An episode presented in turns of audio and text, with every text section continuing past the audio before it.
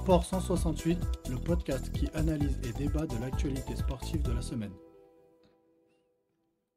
Bonjour à tous, je suis Matt et je suis très heureux de vous retrouver pour ce premier vrai numéro de Sport 168, le podcast qui vous permet de faire un point complet sur l'actualité sportive de la semaine qui vient de s'écouler. Ensemble, chaque semaine, nous allons passer en revue le monde des sports en France et à l'étranger et nous allons aussi évidemment débattre sur plein de sujets. 2024 sera une grande année sportive avec bien entendu les Jeux olympiques en France et nous vous proposons de passer cette année à vos côtés avec Sport 168. Pour débattre, il faut être au moins deux, et donc je vais laisser mon acolyte qui animera cette émission à mes côtés, celui qui croit encore que Arsenal peut être champion d'Angleterre. Vincent, c'est à toi. Bonjour à tous, je suis Vincent et je suis ravi de faire partie de cette aventure. Et pour Arsenal, on en reparlera un petit peu plus tard dans l'émission. Oui, tu as raison. Trêve de bavardage. Je te propose de rentrer tout de suite dans le cœur de l'émission et de faire un point le plus complet possible sur l'actualité sportive de la semaine qui vient de s'écouler. Générique. L'actualité sportive de la semaine, c'est maintenant. Alors, je te propose, une fois n'est pas coutume, de ne pas commencer par le football, mais plutôt par le handball, puisque la France est championne d'Europe de handball. On a eu un week-end, euh, enfin même un fin de semaine, un week-end spectaculaire avec deux matchs incroyables, que ce soit contre la Suède et le Danemark, j'allais dire la Norvège, et le Danemark. Est-ce que tu as un peu suivi les résultats du handball? Euh, Oui, comment que j'ai suivi, heureusement. Et euh, quel, championnat d'Europe nous ont-ils fait vivre encore une fois Vraiment une équipe incroyable et surtout deux matchs incroyables avec des retournements de situation assez improbables.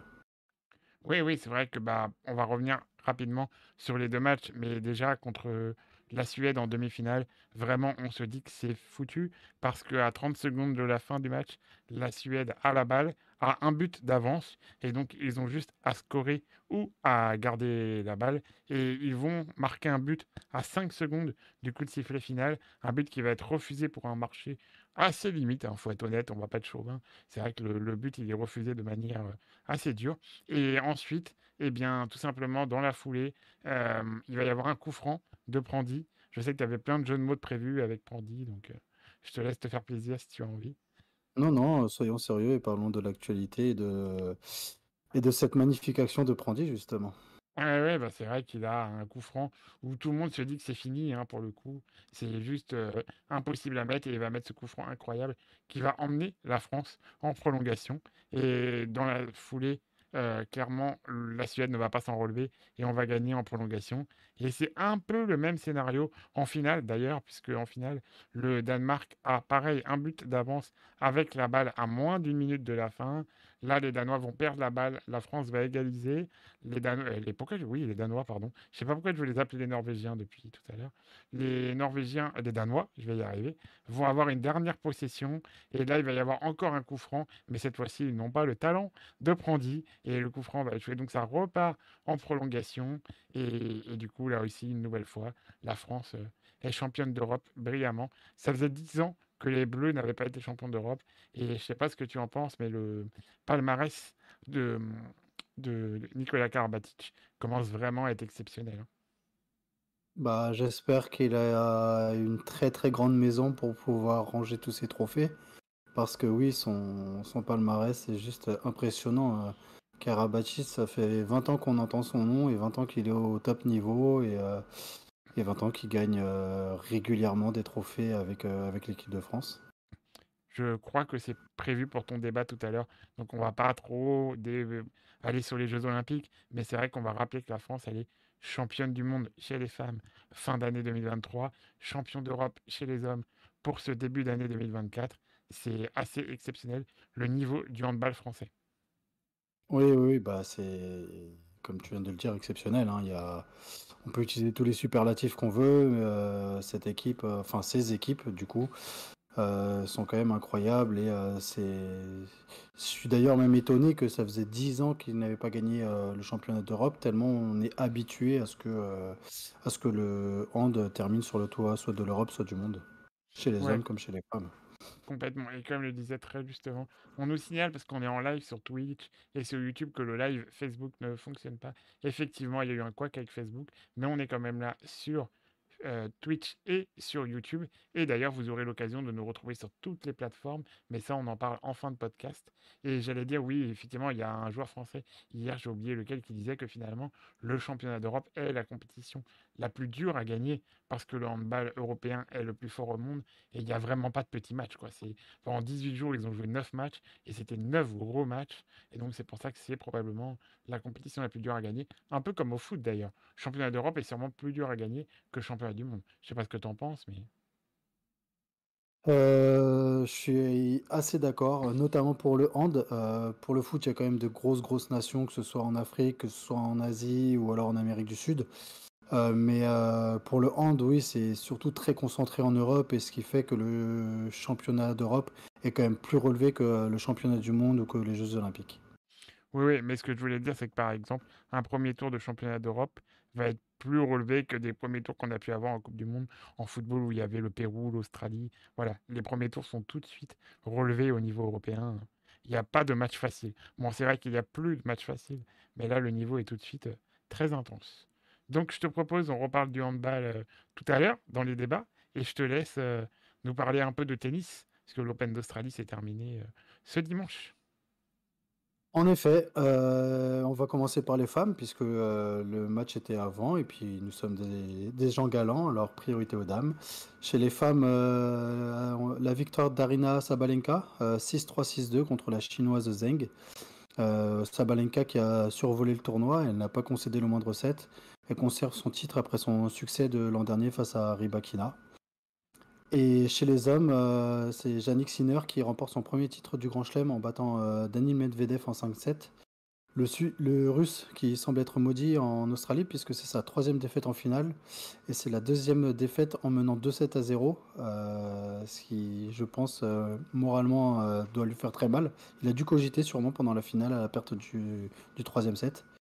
Euh, et Sinner qui confirme qu'il est capable de, battre régulièrement Djokovic aussi, avec euh, trois victoires sur les quatre dernières confrontations entre les deux joueurs. Et euh, l'autre performance notable quand même de Sinner, c'est qu'il a battu Djokovic en demi-finale. Et jusqu'à présent, quand Djokovic allait en demi-finale à l'Open d'Australie, bah, il gagnait l'Open d'Australie en fait. Il n'a jamais perdu ni en demi-finale ni en finale. Et Sinner a mis fin à, cette euh, série folle parce que ça faisait 10 matchs, 10 euh, demi-finales de suite que euh, Djokovic remportait à l'Open d'Australie. Donc c'est quand même un tournoi assez exceptionnel de la part de l'Italien de 22 ans qui, ça y est, entre dans la cour des grands avec ce titre du Grand Chelem. On peut dire que Yannick a su garder Sinner. Pardon, excusez-moi. Non, mais c'est vrai que pour le coup, je ne sais pas si tu as suivi son discours après le trophée, mais vraiment un discours rempli d'émotions où il expliquait que s'il était là, c'était grâce à ses parents, qu'il avait eu les meilleurs parents du monde et qu'il souhaitait à tout enfant d'avoir les mêmes parents. Et c'est vrai que Sinner, très vite, moi, je l'ai vu arriver sur le circuit, mais j'ai pensé que c'était pas le genre de joueur qui aurait gagné des grands chelems. Hein. Tu vois ce que je veux dire, un top 10, un top 15. Mais vraiment, depuis euh, la fin de saison, la moitié de la saison de l'année dernière, il est vraiment très très fort et il est en train de montrer qu'il est un des futurs très grands. Oui, euh, c'est l'année dernière qu'il a vraiment franchi un cap et et il le confirme par les résultats. Et voilà, ça y est, il est vraiment dans la cour des grands, au, point où on parle plus de, rivalité entre Djokovic et Sinner que Djokovic et Alcaraz pour l'instant. Car Alcaraz, euh, il est un petit peu en dents depuis quelques mois, justement. Oui, d'ailleurs, euh, défaite assez surprenante d'Alcaraz contre Zverev euh, dans la semaine aussi. Hein. Il a pas trop. On l'attendait plus haut, je dirais. Bah, on l'attendait au moins en demi-finale, et vu son tableau, peut-être même en finale. Hein. Ouais, complètement. Et du coup, j'allais te dire, sur Sinner, euh, c'est vrai qu'il ne sera que numéro 4 mondial en début de semaine, mais c'est vraiment une progression constante. Et je pense que s'il confirme, parce que c'est jamais évident de confirmer après un grand chelem, tu l'as très bien dit avec Medvedev, qui a gagné l'US Open et qui a eu du mal quand même à confirmer par la suite. Et voilà, s'il arrive à confirmer cette victoire, il peut vraiment devenir le renouveau du tennis. Alors je sais que c'est pas un débat cette semaine, mais je te pose quand même la question. Est-ce que tu crois que Djokovic c'est la fin? Euh, non, je pense pas que ce soit la fin de Djokovic parce que euh, il a montré que physiquement il était toujours présent, euh, tennistiquement, bah c'est sûr que techniquement ça reste l'un des meilleurs si ce n'est le meilleur. Et mentalement, euh, il est encore au-dessus de tout le monde. Euh, donc euh, non, c'est pas la fin de Djokovic, même si il va être sur le déclin, hein, forcément. Hein. Les performances vont commencer à, descendre, mais pour l'instant, il n'est pas encore sur le déclin. C'est juste que ça y est, la jeune génération qu'on attend depuis tant de temps bah, commence à réussir à rivaliser. Ouais, complètement. Il était temps. C'est vrai qu'il était temps. Depuis le temps, j'avais vu On attendait les Medvedev, les Tsitsipas, les Zverev, les Tim, et au final, euh, bah, ça, il a fallu attendre la génération suivante, quoi. Hein. Je crois que j'ai vu une statistique, alors j'en suis plus tout à fait certain, mais il me semble que c'était la première finale en Australie sans l'un des trois, Djokovic, Nadal, Federer, depuis quasiment 18 ans. Donc c'était quand même assez impressionnant. Hein. Et pour redire un dernier petit mot sur la finale, finalement, Medvedev était le plus fort, je pense, dans cette finale? Mais on a senti, après les deux premières manches, qu'il avait plus de carburant, qu'il était cuit. Et je dirais que dès le milieu du troisième set, on savait comment ça allait finir. Il était j'ai vu une très belle phrase sur internet qui disait euh, que Medvedev était le joueur le plus fort de la finale et que Sinner était le joueur le plus fort du tournoi. Et je crois que ça résume un peu cet Open d'Australie. Et puis, Oui, et puis, euh, enfin voilà, tu l'as dit, tu as parlé de carburant. Il est clair que euh, Medvedev, il était, il était cramé. Il a fait de nombreux matchs euh, à rallonge. Il n'a pas réussi à plier ses matchs comme il aurait dû le faire. Et, et puis, bah, ça s'est payé sur la finale. Hein. Ouais, et puis pour redire aussi sur le circuit féminin, on se plaint souvent qu'il n'y a pas de championne qui arrive à dominer le circuit féminin. Là, Sabalenka prouve que elle le domine très facilement quand elle, quand elle est en forme en tout cas et quand elle craque pas dans la tête, elle est actuellement largement au-dessus des autres. Hein. Euh, après, je mettrais quand même un petit bémol à tes propos par rapport à Iga Swiatek qui certes n'a pas gagné, mais euh, qui reste quand même euh, probablement au-dessus de Sabalenka malgré tout. Je vois Sviatek au-dessus de Sabalenka sur terre battue. Sur les autres surfaces, je suis pas. Voilà, je pense que c'est vraiment. Les deux sont très très fortes. Mais effectivement, sur terre battue, je suis complètement d'accord avec toi que la polonaise, elle est au-dessus. Il hein. n'y a pas de débat. Peut-être que le souci aussi, ça a été que euh, Sviatek euh, a beaucoup trop gagné d'un coup. Et que du coup, peut-être qu'elle a un peu moins de mordant. Euh. Tu vois, si, si Sabalenka, il y a deux ans, avait été à ce niveau-là Peut-être qu'il euh, y aurait eu un duel épique euh, pour les années à venir. Et là, il y a eu la domination de l'une et j'ai peur que la première qui a dominé a un peu moins faim et que du coup la deuxième, euh, enfin tu vois ce que je veux dire, que chacune a son oui, moment a, son et, et qu'il n'y ait pas de prime en même temps, tu vois. Après, oui, Zviatek reste encore très, très jeune. Hein, oui, oui, complètement. Et je pense qu'elle sera quand même la grandissime favorite pour Roland Garros et pour les Jeux Olympiques du coup. Oui, je suis d'accord. Et dernier mot, ce que tu en avais parlé la semaine dernière, notre petite française Xenia Efremova, si j'écorche pas son nom, je crois qu'elle s'est arrêtée en quart de finale du tournoi junior. Oui, elle a perdu contre la numéro 1 junior, donc c'est très honorable. Elle a fait un très beau parcours et elle a, elle a performé en battant des joueuses bien mieux classées qu'elle. Donc, euh, Et bien plus âgées qu'elle aussi d'ailleurs. Et bien plus âgées qu'elle, oui. Souvent elles avaient 3-4 euh, ans de plus qu'elle. Euh. Ouais, on rappelle qu'elle a que 14 ans. Donc déjà arriver en quart de finale d'un tournoi, de son premier tournoi junior, c'est exceptionnel et, j'espère qu'on la reverra. Et je ne sais pas si tu as vu aussi cette petite info au tournoi des petits As à Tarbes le, joueur qui a gagné. Suédois Ah non, moi non, non, ça j'ai pas vu le joueur qui a gagné. C'est un Américain qui a gagné, un Américain d'origine russe, et il a la particularité de ne jamais frapper de revers. Parce qu'en fait, il joue avec les deux mains, et quel que soit le côté où il est, il change la raquette de main pour frapper un coup droit. D'accord. Assez original hein, pour le coup. Ouais, bah, surtout, euh, surtout en jeune comme ça. Ouais. et du coup, bah, il a gagné le tournoi des petits as. Alors, on sait que c'est pas une, une valeur assurée d'être une future carrière pro, mais que ce soit Gasquet, Nadal, ont brillé au tournoi des petits as. Donc euh, voilà, à suivre. Voilà, je te propose de passer au sport euh, roi, au football, si ça te va. Euh, allez, c'est parti. Allez, on me demande s'il a 13 ans. Oui, c'est ça. L'Américain qui a gagné le tournoi des petits as a 13 ans parce que le tournoi des petits as, c'est les moins de 14 ans. Donc du coup, c'est logique. Ensuite, euh, donc on propose, je te propose de commencer par la Ligue 1. Alors je ne vais pas vous faire tous les résultats dans l'ordre, mais les principaux événements, c'est évidemment la rechute de l'Olympique lyonnais qui a perdu 3 buts à 2 à domicile contre le Stade rennais. Alors je sais que Lyon, j'ai pas vu le match, mais je sais que Lyon était mené 3 à 0 à la mi-temps. Et au final, le score... Euh, J'imagine pas la bronca que ça a dû être à la mi-temps. Ça a dû être très violent au niveau des supporters. Et la deuxième mi-temps les rachète un petit peu, mais la situation Mais la défaite est toujours là, quoi. Voilà, la et surtout la situation reste ouais. vraiment compliquée. Heu, en effet, oui, là, c'est sûr que la situation, heu mais je pense qu'ils vont gagner le prochain match de championnat. On en reviendra plus tard, mais heu, je pense Pas que bien sûr. Et et allez, j'allais dire, est-ce que tu y enfin, est-ce que pour toi Lyon en Ligue 2, c'est une réelle possibilité ou tu penses que malgré tout, ça va le faire? Hem, malgré tout, ça va le faire parce que, heu, leurs concurrents sont sont plus faibles qu'eux et qu'ils ont la qualité et qu'ils ont fait le recrutement hivernal nécessaire pour se sortir de là et je les vois pas descendre en Ligue 2. Après, j'allais te dire que ce soit Clermont ou Lorient, ils ont pris un point, là où Lyon n'en prend pas cette semaine. Donc, heu, ils ont plus qu'un point d'avance. Là, ils sont barragistes et ils ont un point d'avance sur, heu, Clermont, donc ça reste tendu.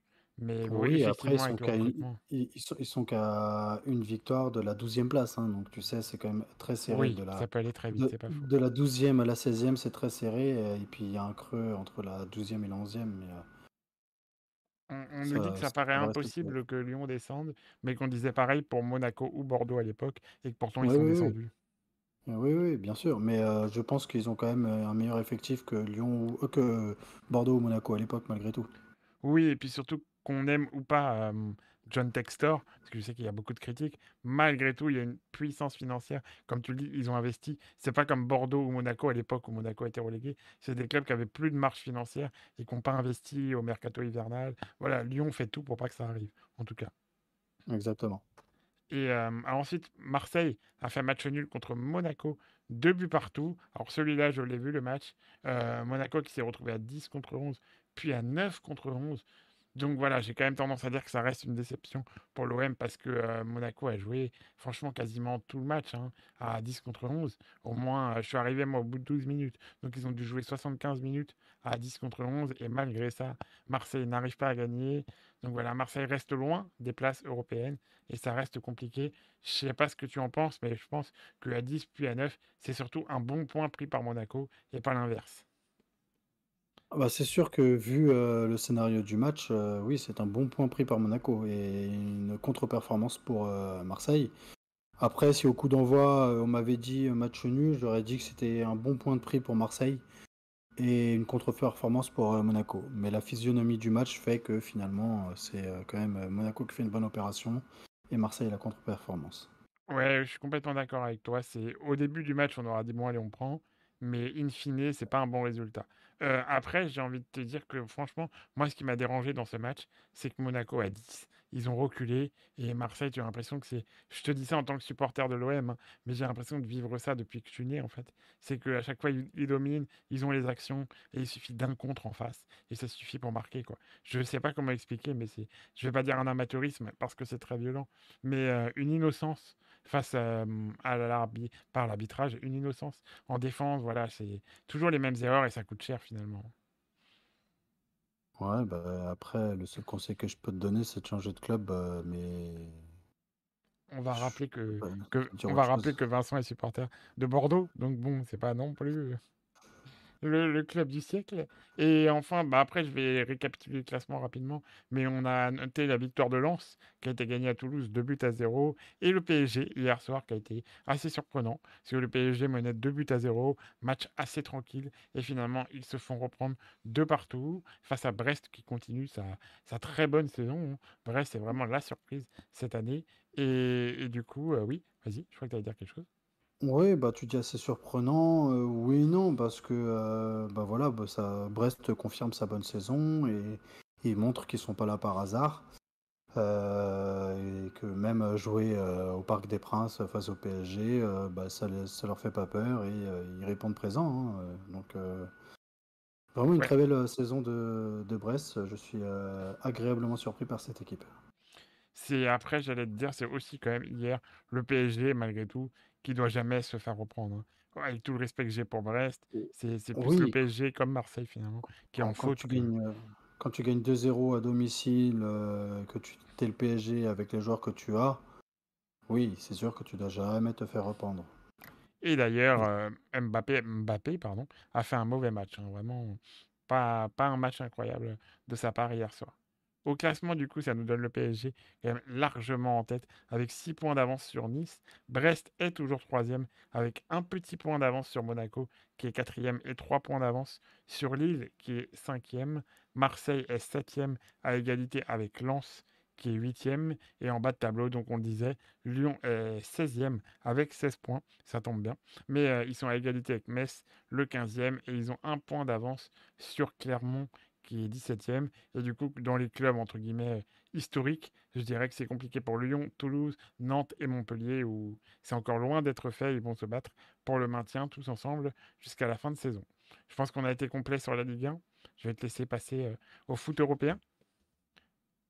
Eh ben c'est parti. On va commencer par l'Angleterre. Ce week-end, c'était euh, la FA Cup. Je ne vais pas vous faire euh, tous les résultats, euh, juste les, principaux résultats, notamment Manchester City qui est parti gagner à Tottenham 1-0.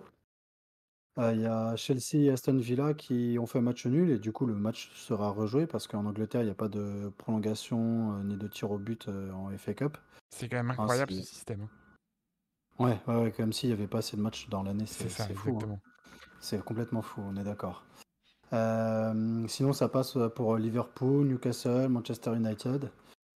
Mais moi, je voulais surtout revenir sur la grosse information de cette semaine en Angleterre, c'est euh, l'annonce du départ euh, de Liverpool de Jurgen Klopp à la fin de la saison. Ce qui est quand même un petit séisme. voilà, ça fait des années et des années qu'il est à la tête du club qui les a redressés, les a mis tout en haut d'Angleterre, tout en haut de l'Europe. Et euh, bah, moi, ce que j'ai peur, c'est pour euh, l'après club à Liverpool. On a vu que, alors certes, il est resté moins longtemps, mais l'après, l'après, pardon, Ferguson a été très compliqué, est toujours très compliqué d'ailleurs à Manchester que euh, l'après Wenger a été compliqué à Arsenal et là j'ai peur que l'après club soit tout aussi compliqué à, à Liverpool. Même si moi j'ai une petite euh, idée de ce que je ferais si j'étais à la tête du club. Je, quand je vois les résultats du Bayer Leverkusen qui sont entraînés par euh, Xabi Alonso qui a joué plusieurs années à Liverpool, bah, je pense que j'aurais la bonne idée quand même d'essayer de le faire venir. Je sais pas ce que tu en penses. Oui, oui, bah, c'est vrai que je crois qu'on lui a déjà posé la question. Il n'a pas répondu pour le moment, mais ça paraît, à première vue, le choix évident, en fait. Dans la continuité, j'aime pas le terme de continuité, mais il connaît bien le club, etc. Donc ça paraît être un choix évident. Oui, et puis comme euh, club, finalement, il passerait du foot allemand au foot anglais. Donc euh, l'adaptation doit être euh, faisable, du coup, vu qu'il a réussi il y a eu aussi le départ de Xavi et des rumeurs sur Arteta, des rumeurs qui ont été démenties aussi, hein, qu'il allait quitter Arsenal. Mais parce que je le dis, parce que dans le chat, on nous dit que Arteta va quitter Arsenal. Là, les rumeurs ont été démenties. Hein. Oui, de toute façon, bah, Arteta peut-être qu'il partira à la fin de la saison quand il aura donné le titre à Arsenal, mais pour l'instant, c'est pas d'actualité. Donc, Ok, donc il va rester du coup. Voilà. Voilà. Euh, vas-y, je te laisse continuer du coup. Mais c'est vrai que Klopp, c'est une sacrée page qui va se tourner et j'ai l'impression, finalement, je serais incapable de te dire qui entraînait Liverpool avant lui. Je sais pas comment dire, j'ai l'impression que ça fait tellement longtemps qu'il est là que. Ah oui, oui, euh, complètement. Euh, ça fait quoi 8 ans, je crois qu'il est là? Ouais, ça, doit, ça, doit faire, ouais, ça doit faire ça, ouais. Peut-être même un peu plus. il a ouais, là, raisons de son arrêt Oui, il est à bout d'énergie. On peut dire que la clope est fumée là. Oh non, j'ai failli la faire tout à l'heure, j'ai pas osé. Et, euh, et du coup, oui, du, coup, il n'arrête pas pour aller ailleurs. Hein. C'est vraiment euh, une pause dans sa carrière au moins. Voilà, exactement. Ok. Bon, moi, je te laisse continuer du coup. Eh ben, on va prendre l'avion direction l'Espagne. Euh, là, c'était match de championnat ce week-end. Le Real a gagné 2-1 à Las Palmas. Gérone a gagné une fois de plus au Celta Vigo. L'Atlético a gagné 2-0 face à Valence. Et Barcelone a perdu 5-3 euh, à domicile contre Villarreal, euh, ce qui a causé euh, le départ de Xavi. Hein. C'était la défaite de trop, surtout sacrée défaite quand même, prendre 5-3 à domicile contre Villarreal, qui n'est pas le meilleur Villarreal de l'histoire. Ça fait mal. Et du coup, bah, au classement, Gérone est toujours en tête avec un point d'avance sur le Real, mais avec un match en moins. Enfin, un match en plus, pardon. Et euh, l'Atlético et le Barça sont distancés, ils ont 10 points de retard sur le Real, donc euh, voilà, c'est juste un duo de tête euh, qui va se jouer le titre cette saison. Je sais pas si tu te rappelles, de l'époque avant l'arrivée de Ronaldinho, Juli, etc. Mais on avait un Barça qui était un petit peu fantomatique, qui était loin du Real de Madrid. J'ai l'impression que le Barça est en train de retomber dans cette période un petit peu anonyme finalement. Ouais, bah, tu vois, là, on parlait euh, de Liverpool et de comment serait l'après euh. Bah, là, c'est euh, l'après Messi qui est compliqué. Là, c'est pas le départ d'un entraîneur, mais le départ d'un joueur. Alors, c'est vrai que ça a été un petit peu en denti sur la fin de carrière déjà de Messi, mais alors depuis qu'il est parti, c'est encore pire que tout. Et ils ont voulu prendre l'enfant du club qui a été le meilleur milieu de terrain du monde quand il jouait au Barça et bah, il n'a pas les mêmes qualités d'entraîneur visiblement parce que c'est compliqué pour lui sur le banc. Après, ça restait, je pense, un bon choix de l'essayer parce qu'ils ont enchaîné quelques entraîneurs. Ça a été compliqué. Donc voilà, je comprends l'idée d'avoir essayé de prendre Xavi.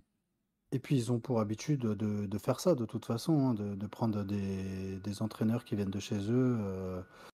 Alors là, c'est vrai qu'il n'entraînait pas au Barça, mais dans les équipes de jeunes du Barça, mais malgré tout, ça reste un enfant de la Masia et, et c'était la suite logique hein, finalement de l'essayer. Hein. Et d'ailleurs, je crois que les supporters réclamaient que ce soit ce choix-là. Mais maintenant, euh, maintenant la page est terminée. Enfin, l'histoire est terminée. Il faut tourner la page et...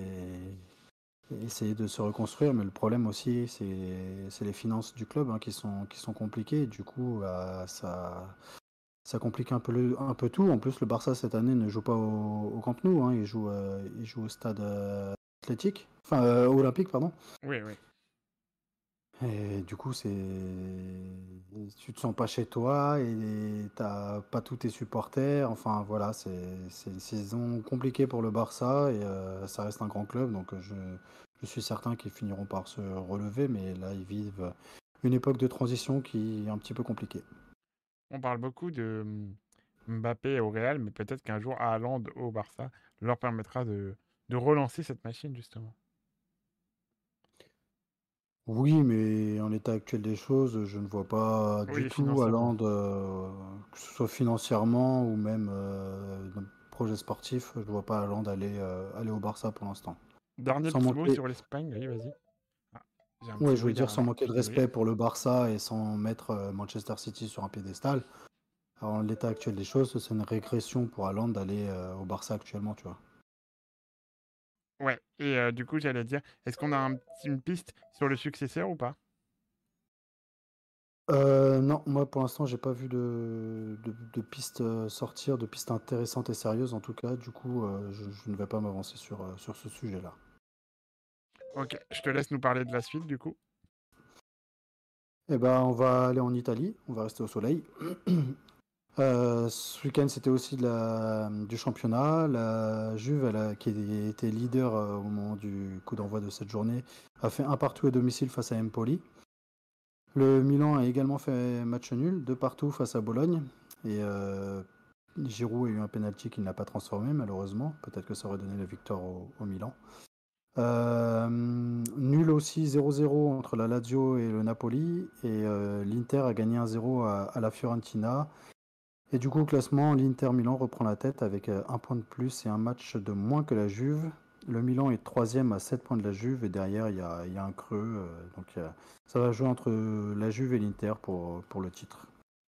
Ouais, ça va. Au moins, là, il y a du suspense. Là, pour le coup. C'est pas comme en France, ça va être serré jusqu'au bout. Oui, oui, oui. Bah là, globalement, dans tous les championnats, hein, que ce soit Espagne, Italie, Allemagne ou, euh, ou Angleterre, c'est il y a au moins deux équipes qui se tirent la bourre à chaque fois. Oui, c'est vrai que c'est. Il n'y a que chez nous, finalement, où on parlait des droits télé euh, dans un autre numéro, mais c'est vrai qu'il n'y a que chez nous, finalement, qu'il n'y a pas de suspense et ça peut poser des problèmes.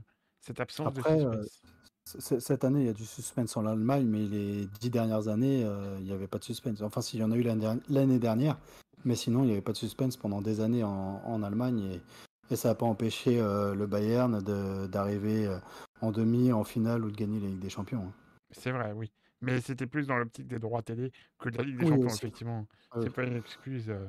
Est-ce qu'on a. Non, je crois qu'on n'a pas fait le tour. Il te reste un championnat. Bah, on, bah, on va aller en Allemagne. Justement, voilà, c'est ça, oui.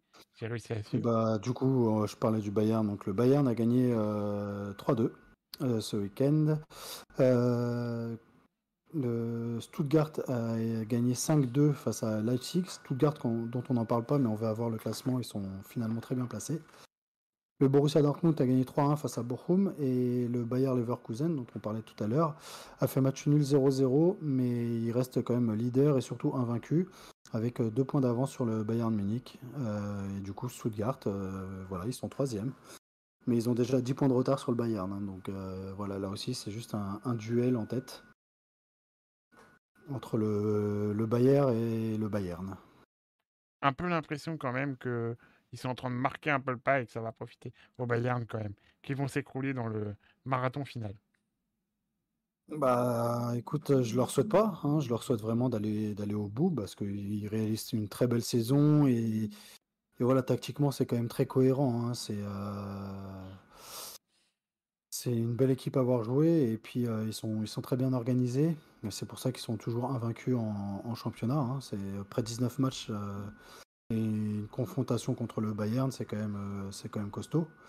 Oui, c'est vrai. Donc, euh, je, leur souhaite d'aller au bout. Est-ce qu'ils ont l'effectif suffisant pour? Je ne sais pas. Mais en tout cas, pour l'instant, ça, tourne bien. Alors oui, là, ils ont, ils ont pas, ils ont même pas marqué, mais ils ont réussi à ne pas perdre ce match, qui ce qui reste une bonne chose. Quand tu n'arrives pas à gagner, il faut savoir ne pas perdre. Mais ils l'ont bien réussi. Exactement.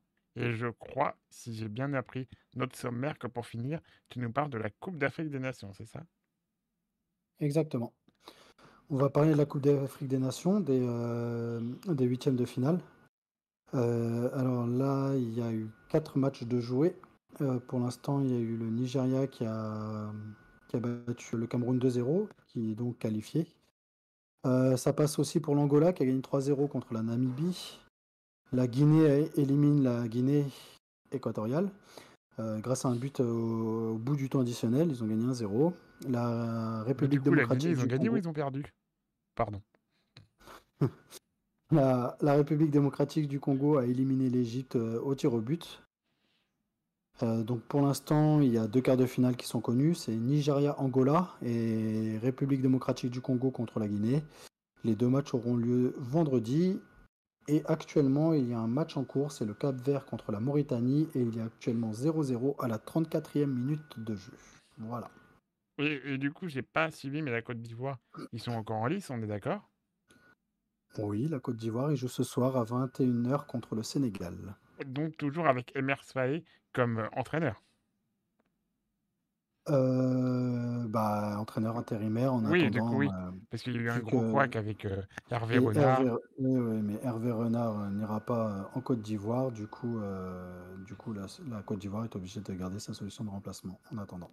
Et d'ailleurs, je précise que la Coupe d'Afrique, comme maintenant il y a des huitièmes de finale, ça dure une semaine de plus que les années précédentes, si je dis pas de bêtises.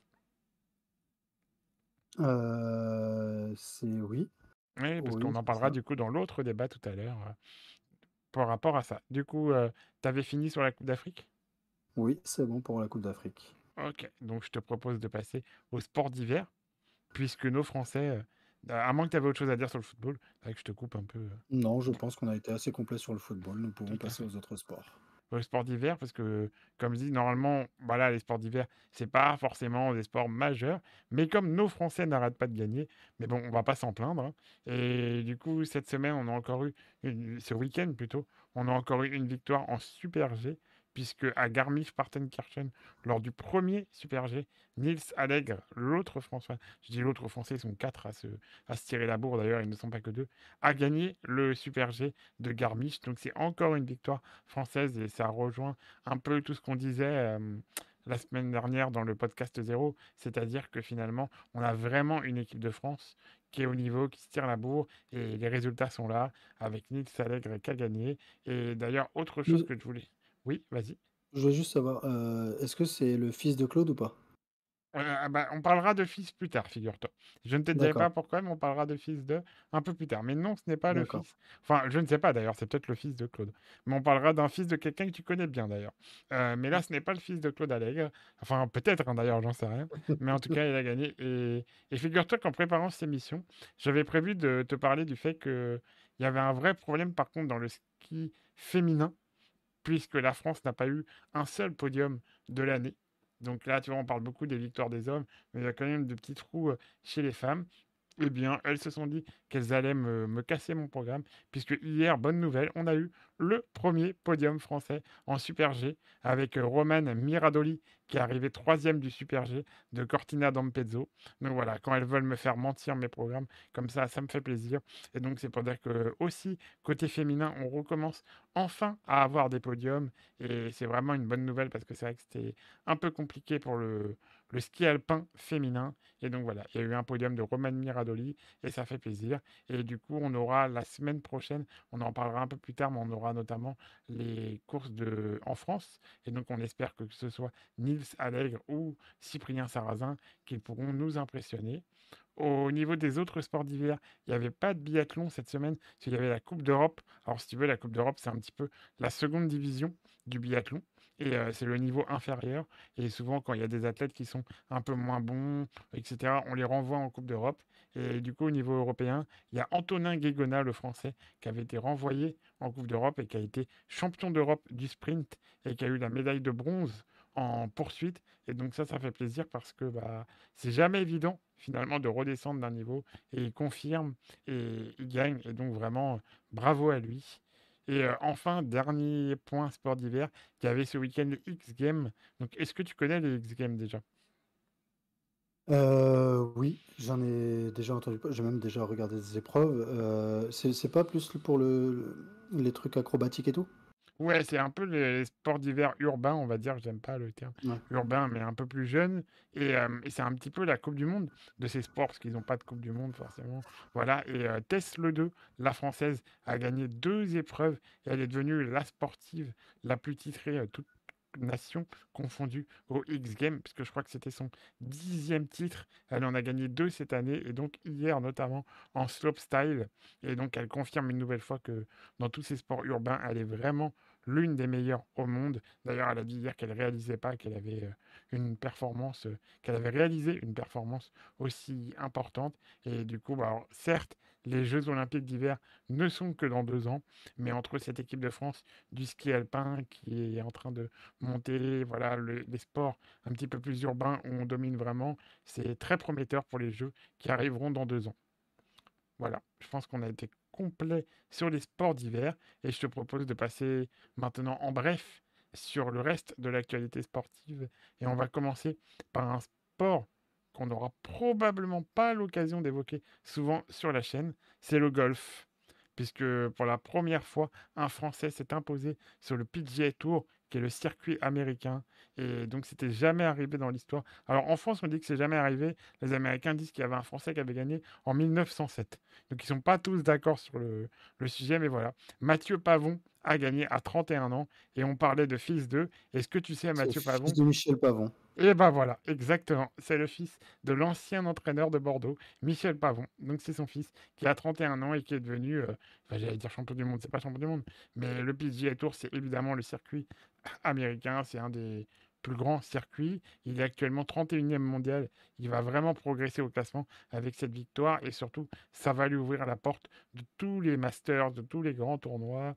Et la bonne nouvelle, c'est que Mathieu a dit que son grand objectif de la saison, c'était les Jeux Olympiques. Donc il a bien l'intention de venir à Paris et ça serait historique pour la France d'avoir une médaille olympique en golf. Est-ce que c'est des sports que tu suis ou pas du tout le golf?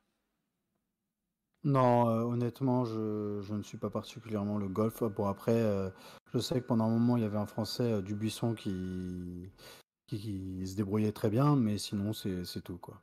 Bah, c'est vrai que Dubuisson n'avait jamais du coup gagné, sur le PGA Tour et c'est fait, avec Mathieu Pavon. C'est vraiment une victoire historique et donc on suivra ses performances. Euh, et, vraiment, ça peut être quelque chose d'exceptionnel. En tout cas, c'est jamais arrivé dans l'histoire, ou peut-être en 1907. Et on espère la première médaille olympique en golf. Et on va rester aux États-Unis après le PGA Tour. Et je te propose de nous parler de NBA. Eh bien, c'est parti. Parlons de NBA. Aujourd'hui, on va parler du All-Star Game qui aura lieu le 18 février. Ce sera le 19 février à 2h du matin à l'heure française. Euh, mais si on vous en parle dès aujourd'hui, c'est parce que euh, les titulaires viennent d'être annoncés. Alors, nous aurons donc euh, À l'Est, le capitaine, ce sera Giannis Antetokounmpo. il sera accompagné de Ali Burton, de Damian Lillard, de Jason Tatum et de Joel Embiid. Et à l'ouest, c'est le recordman LeBron James qui a une nouvelle fois été désigné capitaine. Il sera accompagné de euh, Shai euh, Gilgus Alexander, de Luka Doncic, de Kevin Durant et de Nikola Jokic. Ça, c'est pour les titulaires et pour les remplaçants, les 7 remplaçants, enfin les 14 remplaçants, 7 à l'est et 7 à l'ouest. Il faudra attendre le choix des coachs et euh, il reste une chance pour que euh, notre Français euh, Victor Wembanyama soit sélectionné. Ce serait quand même exceptionnel d'être sélectionné dès sa première saison. Hein. Ah oui, ce serait, ce serait énorme, ça c'est sûr. Surtout que, enfin, on en a déjà un peu parlé, mais j'ai l'impression qu'il fait une bonne saison dans un club qui n'est pas toujours au sommet. Mais en tout cas, lui, personnellement, sa saison est plutôt bonne. Hein. Oui, oui, là ils viennent d'enchaîner euh, deux victoires de suite. Hein, ils l'ont pas fait souvent cette année, c'est seulement la troisième fois. Euh, et voilà, là sur les trois derniers matchs, c'est euh, je crois 22, 22, 23 points à chaque fois. Enfin, tu vois, c'est 22, 22 et 23 points sur ces trois derniers matchs. Donc il est souvent au-dessus des 20 points. la semaine dernière, il était même au-dessus des 30. Donc ouais, ouais, il, il, commence à prendre la mesure de la NBA et et c'est très prometteur pour l'avenir. D'ailleurs, euh, ça, ça, en parle hein, pour être le, rookie de l'année. Ils sont, ils sont deux là sur. Euh, ils sont deux en concurrence pour euh, rookie, de l'année. Je me souviens plus du nom de l'autre joueur. Je sais qu'ils se sont affrontés. L'équipe de l'autre joueur a, remporté le match, mais il n'a pas fait un très grand match alors que Wemby a, a fait un très bon match. Donc donc voilà, pour, euh, souvent pour le rookie de l'année, c'est plus les performances individuelles que le collectif qui seront mis en avant. Donc euh, Wemby garde toutes ses chances euh, dans, ce, dans cette course au rookie de l'année. On nous dit dans les commentaires que ça risque d'être compliqué pour la première année pour les All-Stars pour Wemby, mais que Rudy Gobert, lui, a vraiment toutes ses chances d'être sélectionné parce qu'il fait une très grosse saison. Ouais, très très grosse saison de, de Rudy. Et euh, Wemby, en fait, euh, je lisais un peu partout que ça faisait euh, un peu débat. Enfin, bon, on va faire bref et on n'est pas là pour en débattre, mais c'est vrai que souvent les, les pays, parce que tu peux voter en fait, tout le monde peut voter. Et généralement, le pays pousse pour son joueur et, et que nous, il arrivait qu'en quatrième position des votes chez nous, tu vois, en France. Et du coup, ça fait un peu, un peu débat. Est-ce que tout le monde aurait dû voter pour lui ou est-ce qu'il euh, il faut savoir être objectif euh, Voilà, c'est l'éternelle, euh, l'éternelle question. Alors, je suis très chauvin, donc moi, j'aurais voté forcément pour lui. Mais bon, et bon, voilà, à suivre. Du coup, on suivra ça dans les semaines à venir, évidemment, sur Sport 168. Je te propose un rapide tour avant de passer au débat des, des, des du reste de l'actualité et on nous en parlait dans le chat évidemment le ping-pong avec la victoire de Félix Lebrun au Star Contender de Goa en Inde. Donc, alors pour expliquer un petit peu, parce que je me suis quand même renseigné, parce que c'est un sport qui m'intéresse de plus en plus avec les frères Lebrun, et vraiment, je crois en la première médaille olympique du sport français, euh, du ping-pong français plutôt, aux Jeux de Paris. Et en fait, c'est un niveau équivalent entre un ATP 500 et un Masters 1000, le Star Contender de, Goa, c'est-à-dire de Doha, mais c'est de Goa. Donc tu vois à peu près le niveau entre 500 et 1000. Euh, le problème, c'est qu'il faut être totalement transparent. Les Chinois n'étaient pas là. Donc ça montre malgré tout, voilà, c'est pas une victoire au rabais, bien évidemment. Mais voilà, les taux meilleurs n'étaient pas là. C'est comme si on avait fait un Masters 1000 sans Djokovic, Nadal, Federer. Ça baisse forcément un peu le niveau. Mais ça montre d'une part que Félix est en train de se positionner comme le meilleur euh, joueur de tennis de table hors Chine au monde et il va passer sixième mondial la semaine prochaine, enfin dans le classement d'aujourd'hui plutôt. Il va passer sixième mondial, le premier joueur non chinois. Donc ça confirme une nouvelle fois un peu tout ce qu'on disait. Et surtout, je crois qu'il n'y aura droit qu'à trois ou quatre Chinois aux, Jeux Olympiques. Et du coup, ce que, ce que Félix va viser, c'est d'être tête de série numéro 3 ou 4. Et ça lui permettra d'éviter les Chinois jusqu'en demi-finale. Et à partir de là, tout sera possible pour la médaille. C'est vraiment son objectif, en tout cas, d'être tête de série 3 ou 4 à Paris pour éviter euh, les Chinois, justement, trop tôt dans le tableau et pour viser la médaille. Et après, voilà, comme je disais, tout sera possible. Finalement, son seul point faible à Félix, est-ce que tu le connais? Euh, oui, j'ai déjà vu euh, des matchs euh, de lui. Puis j'ai un petit peu suivi là sa, sa finale. Et alors, quel est son seul point faible? Tu sais pas ça? En, tennis, en tennis de table. Ouais, bah non, son seul point faible, c'est qu'il n'a jamais réussi à battre son frère. Dès qu'il tombe contre Alexis, son frère, il perd. Et du coup, ça a été notamment le cas il y a une petite semaine. Il est tombé assez tôt dans un tournoi, parce qu'il est tombé contre son frère, et il n'a jamais réussi à le battre. D'accord. Son frère qui est aussi 20e mondial, et qui est en progression, etc. Donc voilà, enfin, un dernier petit mot avant de passer euh, au reste sur l'athlétisme, parce que c'était la rentrée de Armand, Armand Duplantis en athlétisme, rentrée timide à Astana, parce qu'il a sauté seulement 5 mètres 80 et qu'il a échoué à 6 mètres. Mais bon, la saison va être très longue et ils ont tous un pic de forme qui est prévu, euh, je dirais, pour, euh, Pour euh, juillet à peu près? Fin, Ouais, fin fin juillet, juillet, début dé- août. fin juillet, début août. Ah, putain, Exactement, donc il y a encore beaucoup de temps. Je te laisse euh, annoncer la Bah suite. merci, merci Mathieu. hein. Je pense qu'on a essayé d'être le plus complet possible, hein, mais bon, comme on voulait aussi faire une émission qui ne soit pas trop monotone, on a aussi envie de débattre parce que c'est aussi euh, l'essence même euh, du sport, hein, de pouvoir débattre, de pouvoir argumenter, critiquer. euh. Donc chaque semaine avec Mathieu, nous allons vous proposer deux débats pour échanger, pour avoir l'avis l'un de l'autre. Bien évidemment, si vous nous regardez en direct sur Twitch euh, ou YouTube ou Facebook, enfin pas aujourd'hui Facebook, mais voilà, prochainement ce sera possible. Vous pouvez intervenir hein, dans les commentaires pour nous donner votre avis sur les débats en question, et toujours dans le respect, bien sûr, des avis euh, divergents. Et, euh, et voilà, du coup, euh, c'est parti, hein, nous allons débattre, et nous allons commencer par ton débat. Mathieu, je te laisse la main pour nous dire ton débat. De Attends, quoi su- allons-nous parler? on a un super Générique. générique avant, donc euh, oui, je lance notre super générique. Générique. Le débat de Mathieu. Mais quelle voix experte dans les génériques, c'est incroyable. Alors, moi, mon débat, c'est sur la Coupe d'Afrique des Nations, pour savoir si finalement la Coupe d'Afrique des Nations ne faussait pas les, les championnats européens. Qu'en penses-tu?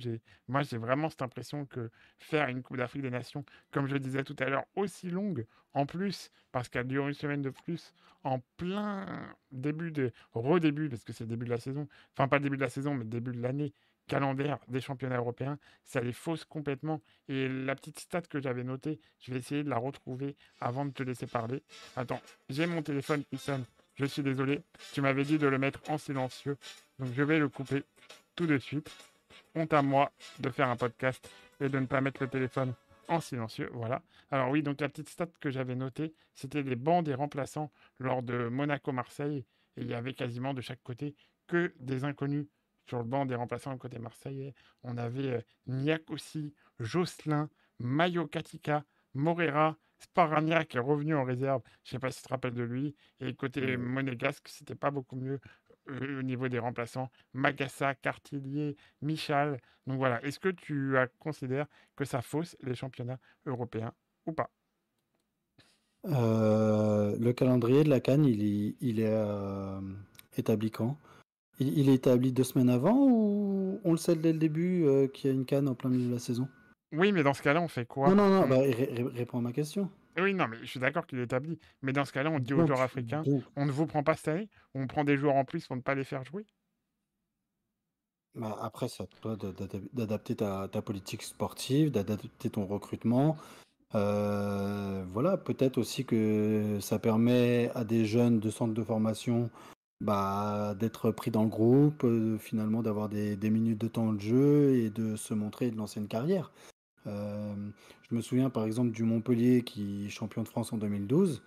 Euh, euh, Younes Belanda fait une saison stratosphérique et il y a la canne qui arrive. Là on se dit ah bah c'est compliqué pour pour euh, Montpellier. Finalement bah Cabella qui jouait presque pas, il a du temps de jeu et il lance sa carrière et euh, Montpellier est champion et finalement tout le monde sort vainqueur. Donc euh, pour moi non, ça ne fausse pas forcément les championnats européens à partir du moment où on est au courant avant en fait. Ouais, mais pour moi, encore une fois, c'est compliqué. Parce que finalement, ça veut dire pénaliser, ne pas prendre de joueurs africains ou alors avoir des effectifs trop grands. Parce qu'aujourd'hui, une équipe qui n'a pas d'Africains, effectivement, elle est anticipée, elle ne va pas être pénalisée, elle. Mais dans ce cas-là, c'est ne prenez pas de joueurs africains finalement. Je ne sais pas comment expliquer mon ressenti, mais le truc, c'est qu'on a l'impression que forcément, de prendre des joueurs africains, on est pénalisé. Parce que tu parlais d'anticiper, mais une équipe comme Marseille ou Monaco, qui n'ont pas les budgets de Manchester City, en fait, ils ont deux solutions. Ou prendre moins de joueurs africains, ou voilà, combler avec des petits jeunes, parce qu'ils n'ont pas la possibilité d'avoir un effectif avec 30 joueurs. Donc c'est pour ça que ça me semble assez compliqué, surtout de la faire durer une semaine de plus. Je trouve que c'est encore plus pénalisant finalement.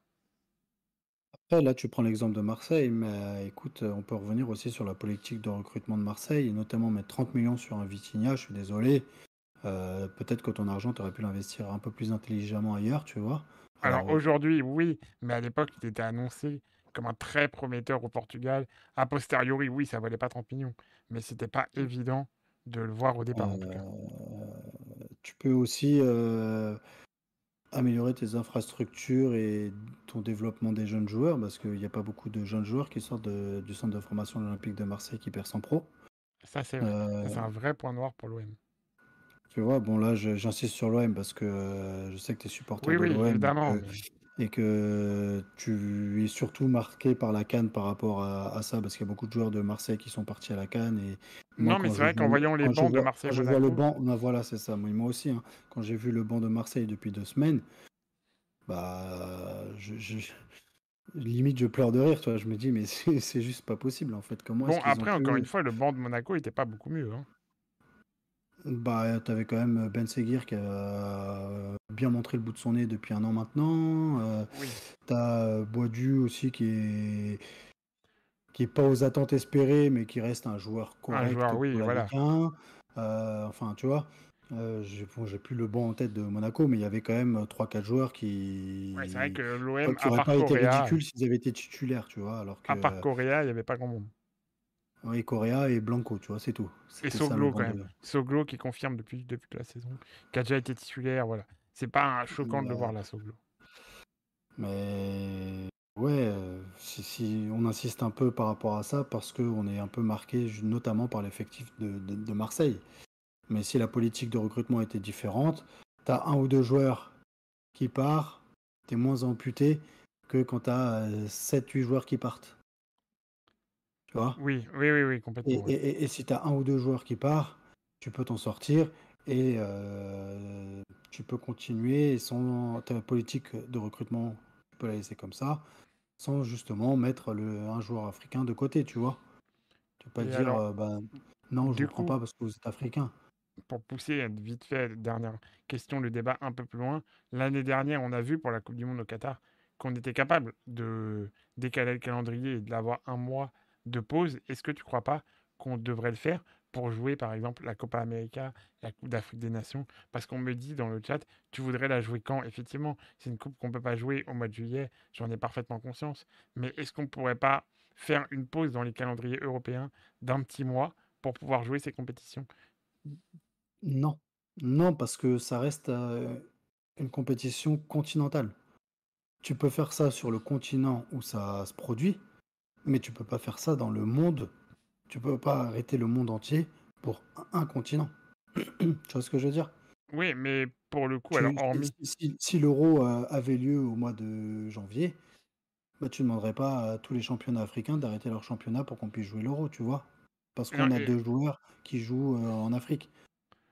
Alors, c'est un peu, bah, tu vois, finalement, vu que là, il y a la Coupe d'Asie qui est en cours, la Coupe d'Afrique, euh, la Copa América, je ne sais pas si elle a lieu cette année, mais elle est à peu près aux mêmes dates. Non, la Copa América, c'est l'été. Hein. C'est l'été tous les étés Je me rappelle une fois, ça a été joué en hiver, non? C'est l'été, la Copa América. La Copa América, c'est l'été, l'Euro, c'est l'été.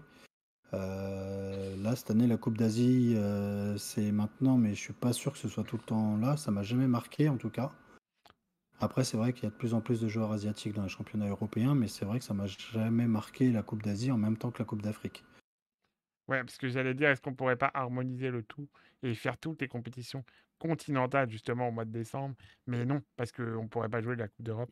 On serait sur des terrains jolis et ça serait le même problème finalement hein, de vouloir faire. Euh sinon, sinon, tu joues l'Euro euh, en Espagne ou au Portugal tous les ans, quoi, pour être sûr d'avoir des terrains corrects. Euh, Alors eux, ça peut leur plaire, hein, mais bon. Au niveau des températures, oui, mais le concept, c'est de jouer dans tous les pays d'une compétition à l'autre, quoi. Bon, donc du coup, je vais rester seul avec mon idée de, de, dire que ça pénalise. Tant pis. Je garde mon idée pour moi. Et, et voilà. Bon, après, c'est que tous les deux ans, heureusement. Mais c'est, en fait, le problème est plus là, je pense. Pourquoi est-ce que la Coupe d'Afrique des Nations est tous les deux ans et pas tous les quatre ans? Ouais, ouais, ouais euh, tu vois, faudrait que les compétitions. Il y, a suffisamment de matchs, suffisamment de compétitions pour, en plus, les grandes compétitions, les jouer tous les deux ans. Je pense que les jouer tous les quatre ans, c'est bien parce que d'une, euh, tout ce qui est rare est cher. Donc ça a plus de valeur de gagner un trophée qui est là qu'une fois tous les quatre ans qu'une fois tous les ans ou tous les deux ans. Et, euh, puis bah, ça permet aussi aux joueurs de souffler un peu, quoi, parce que si tu leur mets euh, des calendriers ultra chargés tous les ans, tous les ans, au bout d'un moment, les organismes, c'est compliqué. Du coup, là, on l'a vu, là, Mohamed Salah qui s'est blessé, bah, il joue en Angleterre, il a, eu, il a eu le Boxing Day et tout, donc il n'a pas eu de pause cet hiver, et il a enchaîné directement avec la Cannes, et puis bah, au bout d'un moment, le, le, corps a dit stop, et normalement, il ne devrait pas être là contre Arsenal ce week-end comme on mmh. est comme toujours, ce qui t'arrange, c'est ça? T'es content que tu sois pas là? J'ai senti une petite, euh, ah bon? une petite satisfaction. C'était juste une information pour nos éditeurs. Eh oui, euh, comme on est comme d'hab très à la bourre sur le programme, je te propose de passer tout de suite à ton débat. Et donc, générique. Le débat de Vincent. À toi. Alors, mon débat, on va parler du hand. Enfin, parce que le hand euh, est à l'honneur et c'est l'actualité, mais on va parler du sport d'une manière générale avec la question suivante. Est-ce une bonne chose de gagner une grande compétition internationale à six mois des Jeux Olympiques Je vous rappelle que les femmes ont gagné euh, le championnat du monde il y a un mois et que les hommes viennent de gagner le championnat d'Europe. Est-ce que c'est une bonne chose de gagner une grande compétition euh, si proche de la grande échéance qu'est les Jeux Olympiques? Je te laisse donner ton avis euh, avant de donner le mien. Alors, bah, déjà, par principe, c'est jamais mauvais de gagner un trophée international. Tu vois, déjà, ça, c'est acté. Ensuite, ça permet de, fédérer, de gagner en confiance, d'impressionner les adversaires, tu vois, de créer une peur chez les adversaires. Euh, ils vont avoir une crainte quand ils vont voir qu'ils tombent contre la France, etc. Donc, euh, tout ça, c'est du positif. donc, après, moi, j'ai quand même du négatif dans tout ça. Hein. Je, note du négatif, mais je vais laisser donner ton avis parce que pour toi, je pense que c'est plus du négatif que du positif. Alors, je te laisse euh, la parole. Ah, c'est vrai que je suis très partagé parce que. Stop, c'est vrai, c'est ma télé qui s'allume. Tout s'allume chez moi, c'est n'importe quoi. Euh, je suis très partagé parce que c'est vrai que d'un côté, comme tu dis, gagner, c'est toujours bon.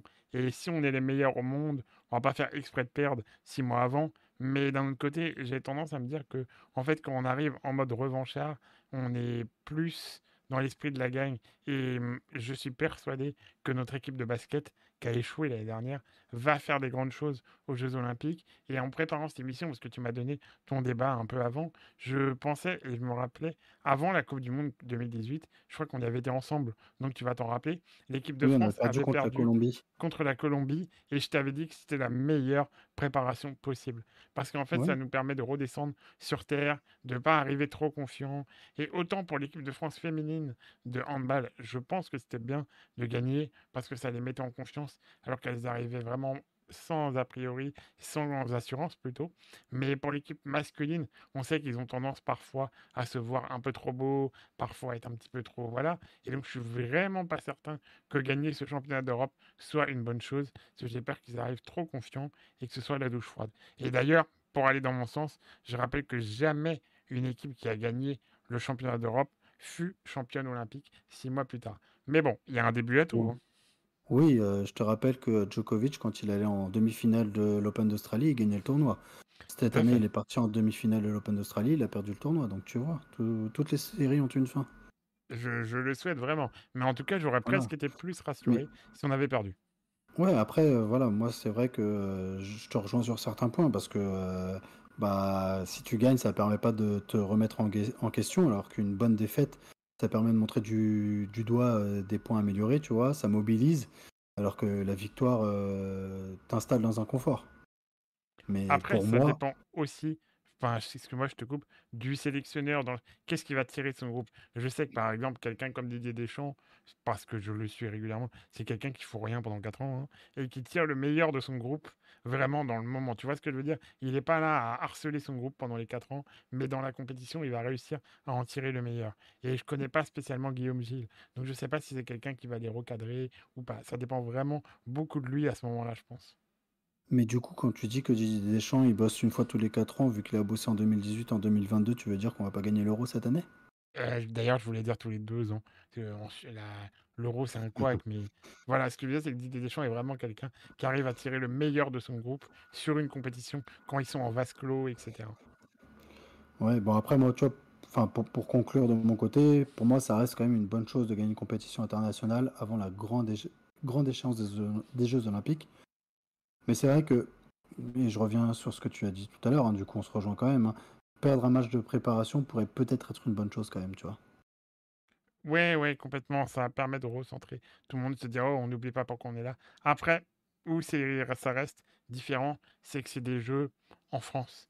Et donc, je pense que malgré tout, la motivation, la hargne, elles seront là quoi qu'il arrive. Tu vois, c'est pas comme aller jouer des jeux au Japon devant zéro spectateur, où il va falloir se motiver. Voilà. Là, quoi qu'il arrive, je pense que ça restera, même s'ils ont été champions d'Europe hier, la compétition de leur vie, elle sera au mois de juillet et ils en ont parfaitement conscience. Quoi. Attention à ce que la pression ne soit pas trop forte quand même. Il faut que ça reste gérable. Oui, mais dans le cadre du handball, je pense qu'ils nous ont prouvé à nombreuses reprises que la pression, ils savaient la gérer. Oui, et qu'à la fin des compétitions, ils savaient la boire. Aussi. Euh, d'ailleurs, puisqu'on parlait de Jeux Olympiques, une euh, annonce totalement hors sujet, mais que j'ai oublié d'évoquer tout à l'heure avant de passer aux agendas. Euh, Hugo Loris a décliné la proposition, hein, je ne sais pas si tu as subi ça. Il a expliqué qu'il n'était pas spécialement intéressé à l'idée de faire des Jeux Olympiques, qu'il n'avait pas joué un match depuis huit mois et qu'il pensait qu'il n'était pas une bonne option, que Lucas Chevalier ou Guillaume Restes étaient des meilleurs choix que lui et euh, il a dit que, évidemment, si leur club refusait de les libérer, il se tiendrait prêt pour euh, la patrie. Enfin, il n'a pas dit la patrie, mais que si leur club refusait de les libérer, il, serait il répondrait présent, mais que ce n'était pas un objectif pour lui et qu'il pensait qu'ils étaient de meilleurs choix que lui et qu'à court terme, il n'envisageait pas de faire les Jeux Olympiques. Voilà. C'est très honorable de sa part, hein, parce qu'il parle avant tout de son niveau. Hein. Il dit qu'il n'a pas joué depuis 8 euh, mois et que donc, euh, et puis il sait que du coup, euh, il va prendre la place d'un joueur de plus de 23 ans. Aussi, oui. Alors qu'en gardien de but, on a euh, ce qu'il faut. Voilà, du coup, c'est très honorable de sa part et c'est aussi une, une confiance de sa part envers les, les deux jeunes gardiens qui sont pressentis pour être sélectionnés pour, pour les Jeux Olympiques. Donc, merci Hugo, bravo à toi je te propose de passer à la dernière rubrique de cette émission. On est désolé, on est encore une fois très en retard. L'agenda générique. Le programme sportif à suivre cette semaine. Voilà, donc comme je le disais Vincent, on a décidé chaque semaine de mettre en avant trois épreuves, euh, trois euh, oui, sport qu'on voulait suivre euh, dans la semaine à venir. Donc je te laisse nous présenter ton top 3. Voilà, moi je parlerai plutôt d'événements. Du coup, je vais vous présenter mes trois événements. Alors, on va commencer par du rugby. Ce sera vendredi pour bien commencer le week-end. Euh, avec le début du tournoi à destination et France-Irlande. Euh, c'est un match qui a des allures de finale. Hein. Alors, c'est que le premier match du tournoi, mais malgré tout, euh, c'est les deux meilleures équipes européennes actuellement. Donc, à voir comment la France se débrouille euh, sans euh, Antoine Dupont, sans Romain Ntamak et avec euh, quelques autres absences notables également. ce sera à voir à 21h sur France 2 vendredi soir. C'est vrai que ce sera, comme tu l'as dit, la finale avant l'heure, même si je pense qu'avec la reconstruction de l'équipe de France, je vois malheureusement l'Irlande au-dessus. C'est l'occasion aussi de faire des petits pronostics entre nous. Après, faut pas, faut, pas, faut pas oublier que l'Irlande va devoir se débrouiller maintenant sans euh, Sexton hein, et que ça risque d'être aussi compliqué euh, de, perdre un joueur euh, de la trempe de Sexton et de, de devoir se réorganiser sans, sans son maître à jouer. Hein. Et du coup, quel est ton pronostic? Je vois un match très serré. mon cœur me dit France. Ma raison me dit Peut-être Irlande. Euh, après, c'est vrai que c'est rare les matchs nuls au rugby. mais dans les deux cas, l'équipe qui l'emportera, ce sera par une très courte marge de points. voilà mon pronostic. Débrouillez-vous avec ça. Tu t'engages pas trop. Deuxième événement de ton côté, ou tu veux le le mien, le premier, peu importe. Tu me dis ce que tu préfères. Bah, faisons chacun notre tour, il n'y a pas de souci.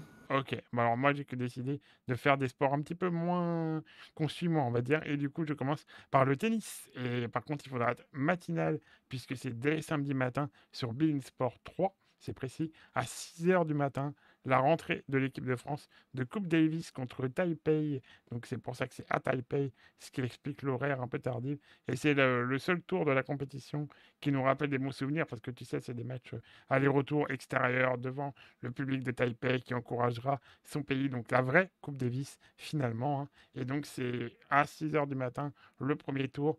Euh, c'est ce samedi et on ne dira pas que c'est euh, le premier match du nouveau capitaine de l'équipe de France.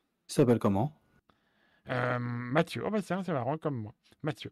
Voilà, euh, Paul-Henri Mathieu. Euh, non, alors oui, effectivement, on me dit dans le chat, un sport qu'on suit un peu moins, le tennis. Non, mais c'est vrai que le premier tour, c'est un petit peu un, événement un peu plus mineur que le France-Irlande de rugby. Mais voilà, ça va être intéressant. Il y aura notamment la première sélection en équipe de France de Lucas Van Haché. Normalement, le premier tour est à notre portée, parce que Taipei n'a pas de joueurs dans le top 200 mondial. Mais voilà, c'est un événement à suivre et, je suis impatient de voir ce que Paul-Henri Mathieu va donner sur le banc de l'équipe de France. Bon, on suivra ça avec attention. Alors, de mon côté, le, deuxième événement que j'ai noté et que je vais suivre avec attention, c'est Arsenal-Liverpool, dimanche à, 17h30. Euh, bah, c'est simple, hein. si Arsenal gagne, ils se relancent dans la course au titre. Par contre, s'ils perdent, je pense qu'ils pourront dire au revoir au titre. Hein. Donc euh, voilà, match très important pour les Gunners. Et ce sera à voir sur euh, Canal Plus Foot, non Canal Plus normal aussi d'ailleurs, dimanche à 17h30. D'accord, donc là, pour le coup, tu vas être devant ta télé et tu vas être en stress total. C'est ça. Laissez-moi tranquille dimanche à 17h30, je ne réponds plus de rien. Alors moi, du coup, bah, c'est ce week-end aussi, et c'est dimanche à peu près aux mêmes horaires qu'on aura la fin de la compétition. J'ai décidé de mettre en avant le Paris Grand Slam de judo, euh, qui est sur la chaîne L'équipe. Et là aussi, pourquoi j'ai décidé de le mettre en avant? Parce qu'il y aura la rentrée de Teddy qui n'a pas fait une compétition depuis le mois de mai 2023, qui avait normalement décidé de rentrer, je crois que c'était euh, un tournoi à Astana au Kazakhstan, je ne veux pas dire de bêtises, mais qui finalement a avancé sa rentrée pour faire le Paris Grand Slam, qui est un des tournois de judo les plus importants de l'année. Et du coup, ça sera une vraie répétition pour notre équipe de France avant les Jeux Olympiques, pour voir notamment où en est Teddy Riner, quel est son niveau de forme à quelques mois des Jeux. Donc euh, voilà, à suivre, c'est vendredi, samedi, dimanche, toute la journée sur la chaîne L'équipe. Très bien. Et eh ben moi mon dernier événement c'est ça reste du foot. On va en Espagne, on va voir le choc de la Liga, euh, le derby madrilène, le Real Madrid contre l'Atlético de Madrid. Ce sera dimanche à 21h sur Bein Sport.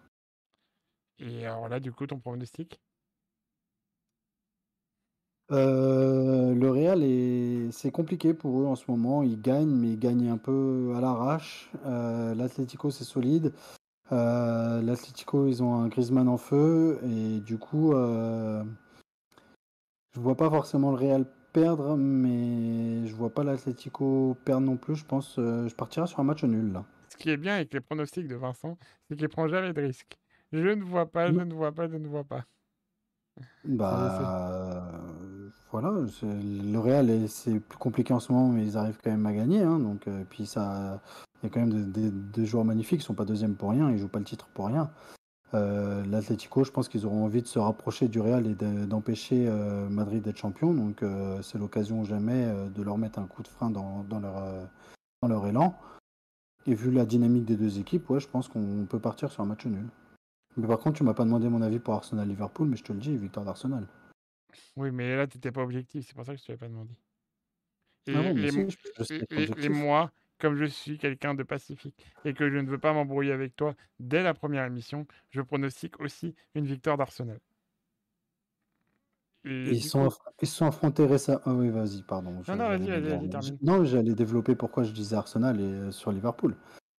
Euh, ils se sont affrontés il n'y a pas longtemps en Cup. Euh, Arsenal a, a, dominé, eu pléthore d'occasions et euh, méritait de mener 3-0 à la mi-temps. Finalement, ils n'ont pas été réalistes offensivement. Ils se sont fait punir derrière.